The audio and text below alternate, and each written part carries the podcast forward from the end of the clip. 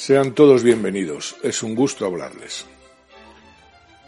Miren, hoy queremos presentarnos. Mm, este es un programa eh, que realiza una plataforma de asociaciones llamada Federación de Asociaciones Vecinales Vecinos de Madrid, no es muy complicado, y a la que denominamos por su acrónimo VEM, V-E-M, de Madrid. Somos ya 40 asociaciones en toda la Comunidad de Madrid y en un número creciente.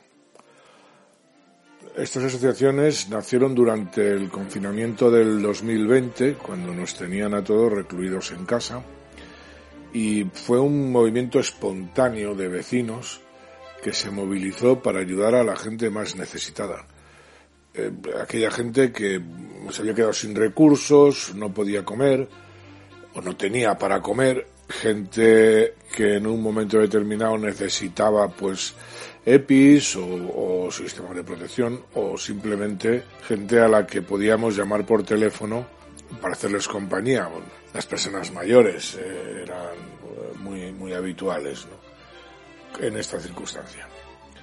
Acabó el confinamiento y nos dimos cuenta de que lo que habíamos hecho había sido importante para mucha gente. Gente a la que ayudamos cuando nadie lo hacía.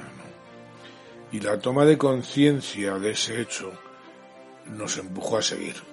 Queríamos, queremos participar y sobre todo ayudar en nuestros barrios y en nuestros ayuntamientos. Cuando nos pusimos a mirar cómo podíamos hacerlo, nos dimos cuenta de que ninguna de las asociaciones o federaciones vecinales existentes nos convencían.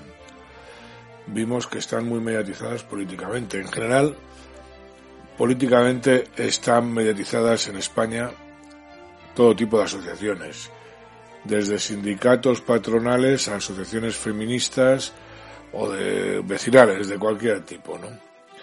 Nosotros pensamos que tenemos eh, algo que aportar, como vecinos, eso sí. Así nació este movimiento.